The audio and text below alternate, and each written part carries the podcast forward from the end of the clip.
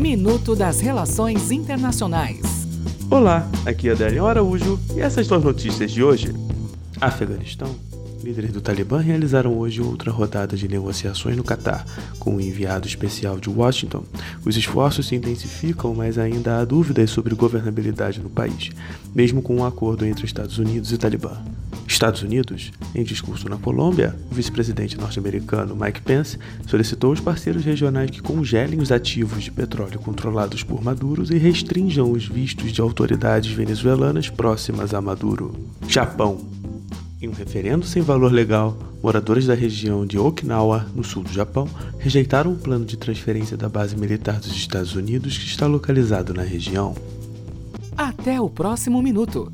Enquanto isso, aproveite mais conteúdo no portal seire.news.